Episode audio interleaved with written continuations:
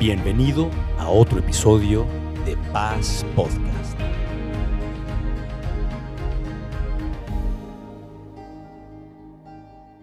Entrando a continuar la serie, esta, esta serie que hemos estado dando acerca de mis decisiones, mis destinos, tu decisiones, tu destino, hemos estado eh, poniendo en la mesa preguntas que son buenas que tú y yo hagamos para tomar decisiones. La primera pregunta fue acerca de que si estoy siendo honesto conmigo mismo antes de tomar una decisión, si no hay algo que tú mismo te estás vendiendo para tomar una mala decisión y el preguntarte, ¿estoy siendo honesto conmigo mismo? Después abordamos la pregunta acerca de la conciencia y esa tensión que puede suceder dentro de nosotros, o tensión con la palabra o tensión por alguien más. Y la pregunta es, ¿hay alguna tensión que merezca mi atención? Poner atención a esa tensión que puede venir por nuestra conciencia eh, cuando hay una tensión con la palabra de Dios y su consejo o alguien más en nuestra vida que nos dice reflexiona sobre esa decisión que vas a tomar. Y hoy vamos a abordar la tercera pregunta. Y antes de entrar a la pregunta, te quiero platicar un poquito de mi abuelo. ¿Tú tienes abuelo? ¿Sí? O sea, a lo mejor ya no lo tienes en vida o a lo mejor está lejos, pero todos tenemos abuelo, ¿no? Tuvimos abuelo, ¿sale? ¿Cuántos de ustedes son abuelos? Sí, mira, un buen grupo, ¿no? Son abuelos. ¿Cuántos de ustedes ya quieren ser abuelos? Sí, hay varios también que ya queremos ser abuelos. Bueno, este, eh, eh, o sea, es, es, es hermoso un abuelo en la vida de los nietos. Y déjame contarte de mi abuelito. Eh, mi abuelito es don Jesús, o fue don Jesús. Así le decíamos, no le decíamos abuelito, ni tito, ni hito, le decíamos don Jesús, porque en verdad era un don. Era un hombre fuerte, era un hombre eh, que nació en España, nació en la, la, región de Asturias, en un pueblo llamado Llanes, y a los 16 años su papá lo envió a América, a él y a su hermano. A los 16 años tomó un barco y, vino, no porque tenía los recursos, más bien porque allá en el pueblo no había recursos y se vino a buscar aquí suerte. Y llegó él y, su hermano, y a su hermano lo mataron en un 16 de septiembre. O sea, entiende, era, la época de la revolución ahí pasando y un tiempo bien difícil. Él se dedicaba, era chofer de carretas. Entonces, pues, el caballo y las carretas en tiempo posrevolución eran muy importantes y la sufrió durísimo. Me cuenta que después se metió a vender telas y venía de la Ciudad de México hacia Puebla en caballo trayendo esas telas que vendía. Y él me contó de los bandidos de Río Frío. O sea, no es, una, no es un mito, en verdad sí existieron y él los sufría, ¿no? Varias veces lo sorprendieron y, vivió cosas intensas, padrísimas, fuertísimas, y en todo él tomó buenas decisiones. Al final de su vida perdió una, una, pierna y entonces pasaba mucho tiempo sentado yo iba y lo visitaba y pasábamos tiempos increíbles platicando. Murió a los 99 años y me contaba todas sus historias y yo le preguntaba, ¿no? ¿Cómo era la vida en ese entonces? Él llegó a los 16 y no fue sino a los cuarenta y tantos que tuvo la oportunidad de regresar a su casa. Ya no vivía ni su mamá ni su papá, ¿no? Vivía sus hermanas. Y un hombre que vivió cosas fuertes, pero tomó buenas decisiones que impactaron su vida, la vida de mi papá y mis tíos y la vida de sus nietos. ¿Por qué es esto? Tus decisiones escriben tu historia. ¿sí? Y cada decisión que tomas se convierte en un renglón de tu historia. Decisiones pequeñas y decisiones grandes. Entonces, si tus decisiones escriben tu historia, esta es la pregunta. ¿Qué historia quieres contar? O puesto de otra manera, ¿qué historia quieres que se cuente acerca de ti? Yo te puedo contar la historia de mi abuelo, cosas padrísimas e increíbles. Entonces, son decisiones que estás tú tomando y tú estás escribiendo tu historia. Tus decisiones aún eh, frente a cosas que te pueden sorprender en tu propia vida. La escribes tu historia una decisión a la vez. Entiende esto. Así como te cuento de la historia de mi abuelo que impactó mi propia historia, toda decisión privada tiene implicaciones públicas. Tus decisiones son tuyas y son privadas, pero siempre van a impactar a los que están alrededor de ti. Las decisiones de mi abuelo impactaron a mi papá y mis tíos, impactaron a sus nietos. Tus decisiones impactan a tu familia e impactan a ese círculo de influencia que está alrededor de tu vida. Eh, y aún en generaciones. Entonces, el punto es este. Todos eh, eh, a veces fallamos en no pensar en nuestra vida como una historia que se contará. Yo creo que mi abuelo no tenía en vista eso cuando llegó a los 16 años, pero tomó buenas decisiones y ahora podemos contar una buena historia de él. Entonces, piensa en tu vida que la estás escribiendo y un día alguien va a contar esa historia. ¿sí? Aún puedes preguntar ahorita, ¿qué historia ya se cuenta de ti? Porque nuestra historia no ha acabado y eso es lo bueno, ¿sí? Hay oportunidad, pero ¿qué historia ya se cuenta de ti hoy en día? Tengas 20, 40, 60, 90, o sea, ¿qué historia se cuenta de ti, no? A lo mejor en algún momento de tu vida estabas trabajando ahí y tu jefe de repente te hizo presión para que tú le mintieras a un cliente, ¿sí? Para cerrar un trato. Pero el cliente se enteró porque tú cediste a esa presión, no querías, pero te acuerdas de la presión, cediste a la presión, le mentiste al cliente, el cliente se enteró de la mentira y entonces te denunció con la compañía y te corrieron. ¿Cuál es la historia que se va a contar de ti? Porque a lo mejor tú dices, le dijiste al jefe, no voy a mentir, ¿sí? Y de todos modos te corrieron. Pero ¿verdad que son dos diferentes historias? Porque una historia tú puedes decir, me corrieron porque yo fui firme en mis valores. La otra historia vas a decir, me corrieron. ¿Por qué, abuelo? No, pues por pues mal, mal, mal, mal momento. No vas a decir que fue porque tú mentiste a un cliente. Cuando tú tienes una historia en tu vida y no la quieres contar, aún la ocultas, es una mala historia. Y no debería de existir nada en nuestra vida en la cual no podamos ser transparentes a otros, porque no nos avergüenza, ¿no? A lo mejor los jóvenes, un joven está por tomar un examen al día siguiente, se está quemando las pestañas y de repente sus amigos le hablan que también tienen el examen y le dicen, vámonos de fiesta y vámonos a tomar. Y, y ese joven dice, no, yo estoy contando mi historia. Y no voy con ellos, aunque le hacen presión y aunque le hace burla, pero va al examen, saca una buena calificación y se gradúa con honores.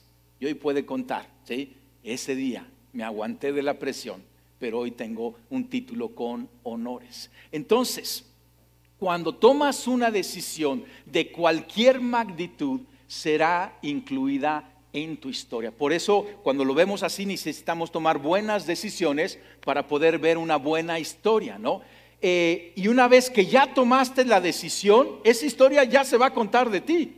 Sea bueno o mala, ya queda en tu script. Pero, ¿verdad que no queremos ocultar nada. O sea, te imaginas que un día estés abueleando y tus nietos llegan, oye abuelo, cuéntame de la universidad cuando estudiaste. Y tú dices, ese capítulo mejor no te lo voy a contar, ¿no? Déjame saltarte cuando ya era profesionista. O sea, que podamos ser abiertos en todos los momentos de nuestra historia. Quizá algún eh, hombre este, está en la oficina y de repente cruza la, la mirada con otra eh, colaboradora ahí en el trabajo que resulta que está muy guapa, ¿no? Y gravita y gravita hacia ella porque ella está gravitando hacia él. Pero resulta que este hombre es casado. Y peor es, la otra señora también es casada. Pero pues dice que tanto es tantito y no importa, nadie lo va a ver. Y entonces ahora su historia se cuenta que destruyó a dos familias, la suya y la de esta mujer. ¿Tú quieres esa historia? ¿Verdad que no?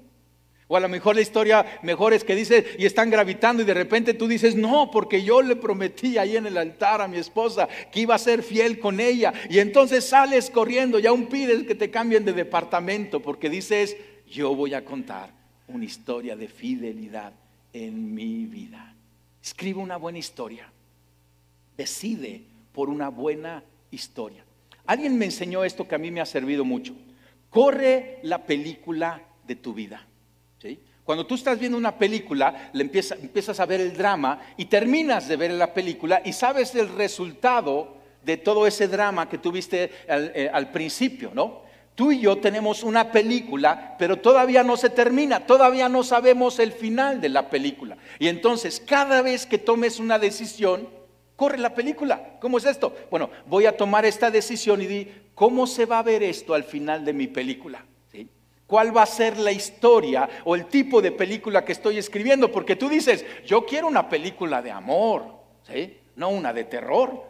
Entonces, pues no tomes decisiones de terror. Eh, corre la película. Tu vida es una historia. Ya está estas preguntas. Existen áreas de tu historia de las cuales no estás orgulloso y aún has tenido que mentir. Han sido malas decisiones. Existen partes de tu historia que durante años las has tenido ocultas porque es una mala historia. Hay partes de tu historia que nunca se la contarías a tus nietos. Entonces, que nuestra historia sea transparente. ¿Entiende esto? Ante Dios es totalmente transparente. Pero si tú has tenido que ocultar y mentir, ¿sí? es porque han sido malas decisiones. Que ahora en adelante no tengas nada por qué arrepentirte. Cuenta una buena historia filma una buena película. Tú eres el protagonista en tu vida. Déjame entrar a contarte la historia de un personaje bíblico. Es uno de los patriarcas, se narra en el libro de Génesis, y es de José el soñador. Y José el soñador es el bisnieto de Abraham. Abraham tuvo a Isaac, Isaac a Jacob, y Jacob tuvo a José. ¿Sí? Tuvo doce hijos, de ahí salieron las doce tribus de Israel. Pero déjame concentrarme en José y sus hermanos, y es interesante porque José era el onceavo hijo de Jacob, tuvo doce. Y era el consentido de su papá. Y como su papá lo amaba tanto, le hizo una túnica de colores y a sus hermanos no. Era el consentido, ¿no? Y entonces sus hermanos como que le tenían eh, odio. Entonces, ¿cómo? Si son hermanos. Pues sí, pero estos hermanos le tenían odio. Mira lo que dice Génesis 37. Te voy a leer algunos pasajes de la historia mientras te la cuento. Israel amaba a José más que a sus otros hijos, porque lo había tenido en su vejez. Por eso mandó que le confeccionaran una túnica muy elegante. Viendo sus hermanos que su padre amaba más a José que a ellos, comenzaron a odiarlo y ni siquiera lo saludaban. Ahora, ¿la culpa era de José? No, era de, su papá, ¿no? Israel. Y entonces es interesante porque los hermanos entonces ya le tenían odio. Un día su papá manda a José a supervisar a sus hermanos que estaban pastoreando las ovejas, eran pastores. Y entonces cuando lo vieron venir de lejos los hermanos, ¿sí? diez de ellos dijeron, ahí viene el soñador, vamos a matarlo. qué bonitos hermanos, ¿no? Tú quieres una familia así. Lo querían matar, ¿sí? Pero uno de sus hermanos, llamado Rubén. Les dijo, no, ¿cómo creen que lo vamos a matar? Mejor vamos, allá hay una fosa, vamos a echarlo a la fosa. Y Rubén dijo esto, mira el versículo 22, dice, Rubén dijo esto porque su intención era rescatar a José y devolverlo a su padre. Sus hermanos lo querían matar, pero uno de los hermanos dijo, no, no, sabes que eh, esto, está, esto está mal. Ahora es interesante porque estamos contando la historia de José y vamos a seguir en esto, pero también estamos contando la historia de los hermanos. Siempre hay un Rubén alrededor de nosotros. Un Rubén es aquel que tiene un comentario, que pone la atención, aquí puso la atención Rubén.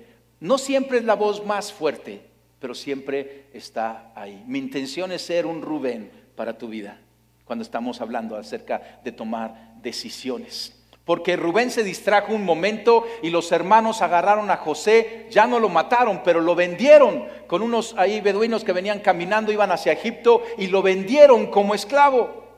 Y luego los hermanos, como pues ya no había José, ya se había ido para Egipto vendido como esclavo, eh, eh, mataron una cabrita, ensangrentaron la túnica de colores que le quitaron al hijo favorito de su padre y llegaron con su papá y le dijeron, examina si es la prenda de tu hijo. Y el papá, Israel, la vio y dijo, sí, mi hijo ha sido desbaratado por una, fe, una fiera. Y pensó que había muerto. Y los hermanos mantuvieron la mentira por 20 años. ¿Imaginas vivir con una mentira así? Y ver a tu papá, pues estaba por morirse, ¿no? Y a mí esta historia me habla mucho porque este, tenía 17 años José cuando lo vendieron, ¿no? ¿Te acuerdas? Mi abuelo de los 16 años, ¿no? Y, mi abuelo tuvo que mandar la ropa ensangrentada de su hermano y dicen que su papá se murió de tristeza, ¿no? Y así está ahora José yendo hacia Egipto. Y entonces, o sea, imagínate un chavo de 17 años. De ser el favorito, ahora era un desconocido fue vendido como esclavo a Potifar, que era un alguien muy prominente ahí en Egipto, y Potifar lo puso ahí a trabajar con él. Y ahora, en ese momento José tenía que tomar una decisión. Ya nadie me conoce así. Aquí soy un esclavo, me han traicionado. Creerse víctima o empezar a echarle ganas. Y lo interesante es que José no, no, empezó a trabajar lo menos que pudo como esclavo y a tratarse de escapar. No, José empezó a trabajar fuerte. De tal, de tal forma que Potifar lo puso como mayordomo. Mira lo que dice versículo 4. José se ganó la confianza de Potifar y éste lo nombró mayordomo de toda su casa y le confió la administración de todos sus bienes. De 17 años Estuvo cinco años en casa de Potifar y, ya era el mayordomo, ya era el, el, principal, el principal este chamaco, porque tomó una decisión. ¿sí? Decir, no me voy a hacer la víctima y voy a trabajar bien. Aunque estoy lejos de mi casa y mi padre, aunque esto es injusticia y no sé lo que va a suceder, y fue puesto como mayordomo. Ahora acuérdate, siempre vienen las pruebas. Y resulta que el José era bien guapo. Y entonces eh, la señora Potifar le puso los ojos encima y le dijo a José, acuéstate conmigo. Y entonces, nuevamente, otra decisión en su vida, porque José pudo haber dicho, pues mi papá ni me ve, ya piensa que estoy muerto, ¿no? Estoy lejos de casa, soy un esclavo, he sido rechazado, soy una víctima, ¿no? Pues ¿qué va a pasar si me meto con la esposa de Potifar? Pero José, José dijo esto, o sea, está en el versículo 9, en esta casa no hay nadie más importante que yo. Le está diciendo a, la señora Potifar, ¿sí? Mi patrón no me ha negado nada, excepto meterme con usted, que es su esposa. ¿Cómo podría yo cometer tal maldad y pecar así contra Dios? Entonces fíjate qué interesante, porque a lo mejor tú estás preguntando, ¿y Dios dónde está en esta historia? Porque este cuate ya era esclavo, había sido traicionado por sus hermanos. ¿Dónde está Dios? pero José dijo, o sea, estaba eh, eh, caminando, José honrando a Dios, sabiendo que Dios estaba con él. Muchas veces estamos viviendo vidas en donde no tenemos presente a Dios, que cada decisión honra a Dios y entonces va a ser una historia increíble. Entonces la señora Potifar, al ver que José salió corriendo, le inventó una mentira. Le dijo, es, le dijo a Potifar, ese esclavo que trajiste hebreo trató de abusar de mí. Y entonces Potifar se, enojó, lo tomó y lo metió a la cárcel, injustamente. Y ahora José, de 22 años, está en la cárcel. Y a lo mejor algunos de ustedes están diciendo, ¿y dónde está Dios en esta historia? ¿Qué estaba haciendo Dios? ¿Sí? ¿Se durmió? ¿Se distrajo? Pero interesante porque dice la Biblia que aún en la cárcel, el capítulo 39, versículo 20, aún en la cárcel el Señor estaba con él. Como que tú dices, ¿cómo? ¿Cómo crees? Si Dios está contigo, todo te sale bien, ¿no? Pero aquí no le estaba saliendo tan bien a José. Pero la Biblia dice, el Señor estaba con él y no dejó de mostrarle su amor. Hizo que se ganara la confianza del guardia de la cárcel. Entonces José se puso a trabajar, así como en casa de Potifar, se puso a trabajar ahí bien en la cárcel. Se ganó la confianza del principal y lo pusieron como mayordomo en la cárcel. Claro que a lo mejor eso no lo quieres poner en tu currículum, ¿no? Pero interesante, porque José estuvo ahí en la cárcel, olvidado. O sea, nadie quiere estar en esa situación, pero dice que Dios estaba con él. Yo creo que seguramente hubo momentos en donde eh, él le preguntaba Dios, ¿dónde estás? ¿Qué está pasando? ¿Sí? Porque estuvo ocho años en la cárcel. Recién llegado a la cárcel, ya que era ahí mayordomo de la cárcel, llegaron otros servidores del el faraón. El faraón se enojó con su copero y con su panadero y los mandó a la cárcel mientras veía qué hacer con ellos. Y entonces estos hombres tuvieron sueños. Y José le dijo, cuéntenme los sueños, a mí Dios me ayuda a interpretarlos. Y entonces el copero le contó su sueño y José le dijo, en tres días el faraón te va a restituir a tu puesto. Y entonces el panadero se animó, ¿no? Y le dice, le contó su sueño y José le dice al panadero, en tres días el faraón te va a quitar la cabeza, te va a matar, ¿no? Y el panadero dijo, ¿para qué le conté? Y a los tres días sucedió. Y José le dijo al, copero, ¿sí? Cuando ya iba, acuérdate de mí, no, no te olvides de mí, háblale a alguien de mí, sácame de aquí. Y entonces yo creo que José cuando vio al copero salir, no, estaba ya esperando que lo liberaran. Y el copero se olvidó de José. Y ocho años estuvo en la cárcel. Pero ¿te acuerdas? Dios estaba con él. Faraón, el faraón, tuvo un sueño y buscó a los sabios ahí de Egipto y nadie se lo podía interpretar. Y ahí fue donde el copero se acordó de José, yo creo que para quedar bien con, con el faraón, ¿no? Y le dijo, hay en la cárcel un chavo que interpreta sueños. Y entonces Faraón lo trajo, o sea, mandó traerlo, Josué se bañó, se rasuró, llegó a la presencia de Faraón. Faraón le cuenta su sueño y José dice, es de Dios interpretarlo. Lo que va a suceder es esto. Van a venir siete años de abundancia, seguidos de siete años de escasez. Esa es la interpretación pero después él mete ahí sus credenciales y dice, busque un buen mayordomo, yo creo que le decía, busque un buen mayordomo, ¿sí?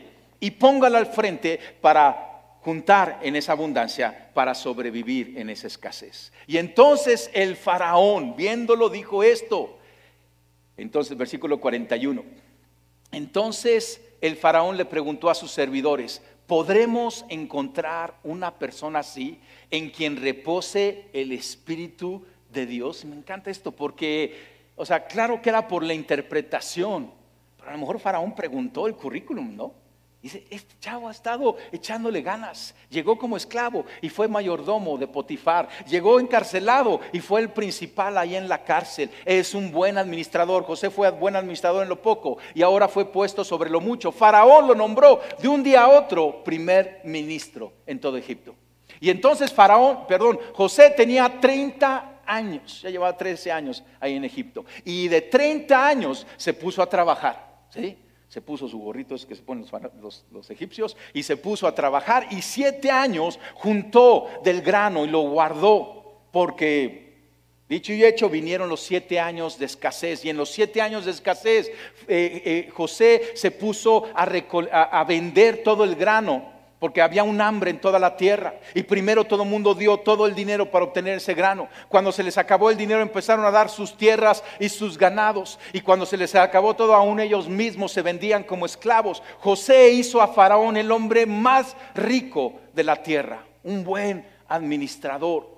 Lo interesante es que José teniendo 37 años, en un momento, su familia, ¿te acuerdas la familia de José? ¿Te acuerdas aquellos 10 hermanos que tuvieron que mentir por 20 años a su papá? Un día su papá les dice, pues vamos a morir de hambre, váyanse a Egipto porque escuché que ahí hay alimento y compren para nosotros. Y entonces van los hermanos y se encuentran a José. José estaba ahí supervisando, yo creo que las bodegas del faraón, y de repente José ya 37, ya no es el chavo de 17, ahora es el hombre de 37, ¿no? El, el primer ministro de Egipto, y de repente ve a sus hermanos.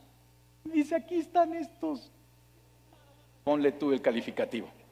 ¿sí? Yo soy pastor, entonces no puedo. Ponle tú el calificativo. Ve a sus hermanos, ¿sí? Y ahora él tiene todo el poder. Estos mugrosos lo habían traicionado. Tenía, o sea, no lo reconocían, ni le ponían, o sea, ni lo veían, porque era el, o sea, él tenía el poder. O sea, José pudo haber dicho, tráiganme unos costales, ¿no? Vacíos. Y ahí está el Nilo, y ya no te voy a dar ideas, ¿no? Pero lo interesante es que José tomó la mejor decisión de su vida, ¿sí? Porque se mostró a sus hermanos y les dice aquí el pasaje, yo soy José, el hermano de ustedes a quien vendieron a Egipto. Y yo le hubiera añadido, y a ellos les dio diarrea. O sea, ¿te imaginas de repente? ¡ah! Y ahora sí, o sea, yo creo que todos los pensamientos que vinieron a su cabeza, ¿no? Y a su intestino, ¿no? Pero, o sea, pero dice, aquí tomó la decisión, pero ahora, por favor, no se aflijan más, ni se reprochen el haberme vendido, pues en realidad fue Dios quien me mandó delante de ustedes para salvar vidas. Y los perdona. Los hermanos fueron con su papá, porque José dijo, traigan a su papá, ¿no? Y a toda la familia. Estos diez que mintieron 20 años tuvieron que llegar y decirle, ¿te acuerdas aquella historia que te contamos? Pues resulta que teníamos un plan. Venderlo a Egipto para que él se hiciera primer ministro y entonces ya no salió aquí, no. Pero aún la buena decisión de José liberó a sus hermanos de esa mentira que ellos traían que no le podían decir a su padre. Y José salvó a su familia. Llegaron 70 de su familia, los puso en las mejores tierras de Egipto y los alimentó. ¿Sí? Pero es interesante porque dice, pues en realidad fue Dios quien me mandó delante de ustedes. Ahora entiende esto, porque tú dices, ¿quién puede escribir un script así, una historia así, una película así? Solamente Dios, ¿verdad? Contamos la historia de José porque es una buena historia, ¿sí? Él escribió con buenas decisiones, pero con el respaldo de Dios. Dios iba, ¿sí? Como productor de esta historia, caminando con él, en un ambiente contrario en un ambiente difícil, pero siempre con propósito. ¿Lo entiendes? José vivió una vida difícil, pero con propósito. Y esta es la pregunta para nosotros. ¿Qué historia quieres que se cuente de ti? ¿Que tiraste la toalla? ¿Que en las primeras de cambio no persististe? ¿Que inventaste falsos? ¿O que caminaste de acuerdo al propósito que Dios tiene contigo? Porque mira, tú y yo seguramente, si nos preguntan, queremos una gran historia. Nuevamente no una película de terror, queremos una película de amor, de aventura épica, ¿no? Así como Corazón Valiente, ¿no? O sea, una película épica. Pero quiero llevarte a un mejor nivel. ¿Qué tal si le preguntamos a Dios qué historia quiere Él escribir de nuestra vida? ¿no crees que Él tenga mejores historias? ¿Verdad que Él sabe escribir historias increíbles? Y por eso este libro es maravilloso y lo leemos, porque encontramos las historias de hombres y mujeres caminando de la mano con Dios, escribiendo historias increíbles, una decisión a la vez. Mira cómo lo pone el, profeta Jeremías, y esto es una palabra para ti, es una palabra para la iglesia. Dios hablando, dice, solo yo sé los planes que tengo para ustedes. ¿Sabías que Dios tiene planes para tu vida? No como papá, tú tienes planes para tus hijos y sueños para tus hijos. A final de cuentas son las decisiones de ellos, pero le echas la mano a, tus hijos. Así el Padre en los cielos dice, yo sé los planes que tengo para ustedes. Son planes para su bien y no para su mal. Para que tengan un futuro lleno de esperanza. Yo sé que tú puedes escribir películas aceptables pero tenemos un Dios que puede escribir y quiere escribir y ya tiene el script de tu vida para escribir historias fantásticas. Cierra tus ojos un momento. Él conoce cada parte de nuestra historia. A Él no le podemos ocultar nada. Él nos ve tal cual somos. Y aún así, Él dice, que te ama, que te quiere como hijo y que tiene historia, una historia increíble para ti y para tu familia.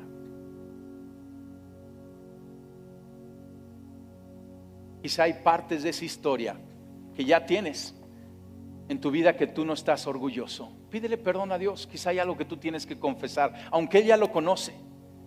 Pero que tú le pidas perdón, le digas, Señor, perdóname por esos capítulos amargos en mi vida, por esos momentos en donde me victimicé, me di a la perdición. Perdóname, Señor, por esas malas decisiones. Perdóname, Señor, por esa amargura y rencor que he traído arrastrando. Yo te pido perdón. Señor, y hoy te invito a que me ayudes a escribir la historia de mi vida. Señor, porque yo sé que tú tienes mejores planes para mí que lo que yo mismo puedo tener. Y yo quiero tus planes, yo quiero tu camino, tu visión. Señor, yo quiero tu película para mi vida. Yo te abro mi vida, te abro mi corazón para que tú seas rey no solo productor de esta película, Señor, de esta historia, que tú seas el rey de mi vida. Señor, yo quiero que tú estés en la historia de mi vida, que se cuente de mí que yo estaba rendido a ti y que yo te escuchaba y que yo te buscaba y que yo te obedecí aun cuando el momento era difícil. Señor, ven a mi vida. Interven. Señor, y revélame los pensamientos que tú tienes de mí.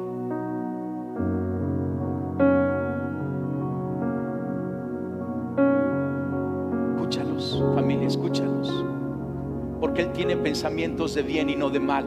Porque Él piensa de ti como un hijo, como una hija. Él te ve de una manera diferente a lo que tú te ves u otros te ven. Él te ve como un valiente, victorioso, que no camina a medias, que sabe tomar buenas decisiones aunque tengan un precio, un costo que sabe decir no y huir de la tentación. Él te ve como un hijo valiente, Él te ve como un José que no se victimiza, que no se excusa, que es responsable de sus actos, de sus acciones, que sabe pedir perdón, que sabe corregir su vida, que sabe mirar al cielo y tomar consejo.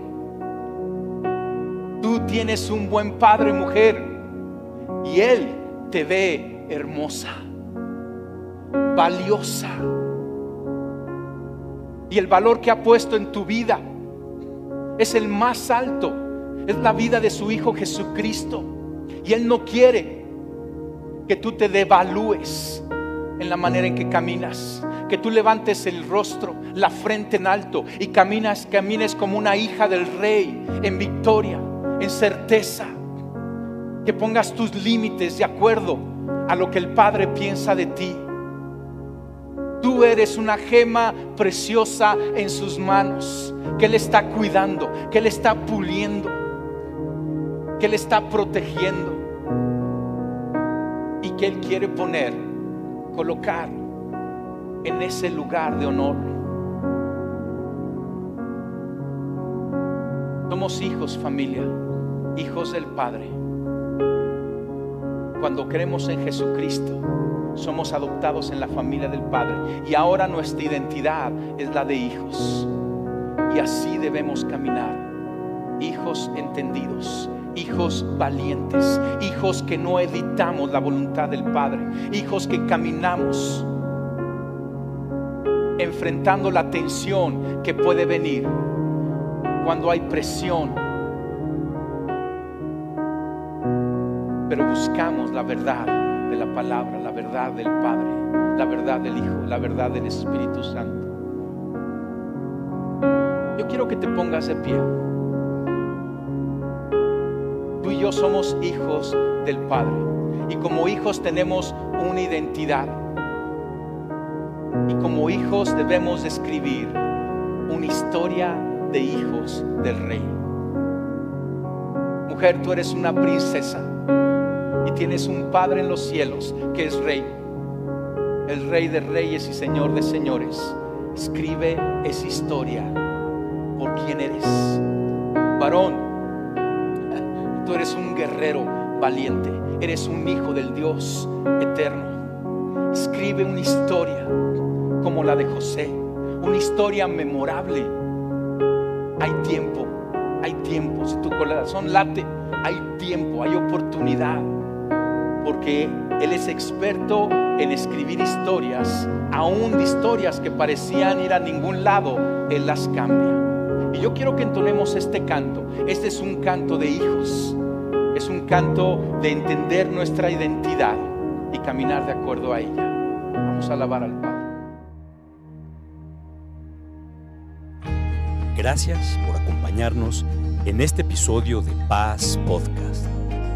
Confiamos en que hayas encontrado paz, ánimo y propósito. Síguenos en nuestras redes sociales como arroba Iglesia Paz y en nuestra página como iglesiapaz.org.